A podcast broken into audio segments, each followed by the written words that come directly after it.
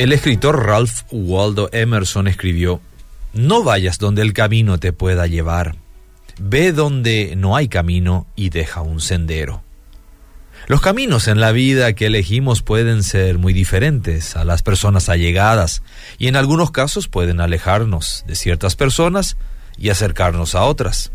Están los caminos recorridos y los no recorridos. Hay caminos difíciles y caminos más fáciles. Hay caminos largos y caminos cortos. Hay caminos nuevos y caminos conocidos. Tú decides qué camino tomar y cada uno te llevará a un destino diferente.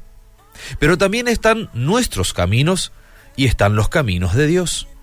En las Sagradas Escrituras leemos que tanto los pensamientos de Dios como sus caminos son mucho más que los nuestros. Con eso nos indica que a la hora de comparar prácticamente no hay nada que se iguale a lo sublime y, sublime y perfectos que son los pensamientos y los caminos de Dios. De todas maneras, muchas veces optamos por los caminos nuestros.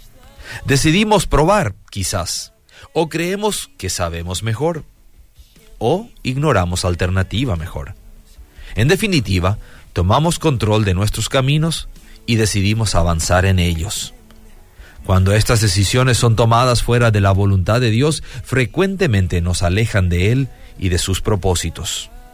Adán y Eva ya creyeron que sabían mejor qué camino tomar en el manejo del huerto y sobre todo de sus vidas.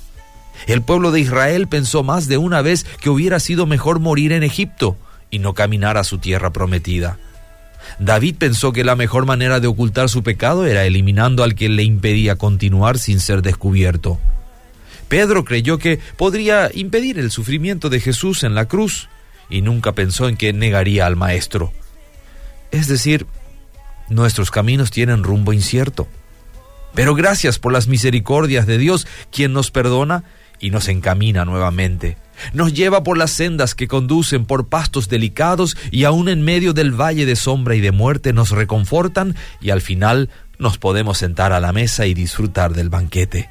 Así que escojamos hoy los caminos propios o el camino de Dios.